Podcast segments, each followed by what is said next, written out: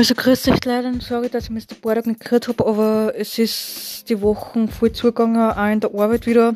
Und ähm, tischtennismäßig war auch wieder voll viel los. Und heute ist der erste entspannte Tag in der Woche. Es ist Donnerstag. Wirklich war. Am Dienstag ist zwar auch nicht zugegangen, aber da ist auch, ja, wie gesagt. Und, ähm, und jetzt beginnt dann morgen, ist der letzte Arbeitstag, dann ist schon wieder Wochenende. Und dann schauen wir, was sie am Wochenende so tut. Ob der Niki heimkommt oder nicht, das wissen wir noch nicht. Jetzt ich mehr wieder mit wem, mit einem Freund von mir. Und dann schauen wir einfach, was die ganze nächste Woche so bringen wird, beziehungsweise die Wochen so bringen wird. Und ja, habt einfach einen schönen Abend und genießt die Zeit mit euren Freunden beziehungsweise eurer Familie und vergesst nie, immer positiv bleiben und immer positiv denken. Habt einen Abend. Für euch bis bald. Tschaußen.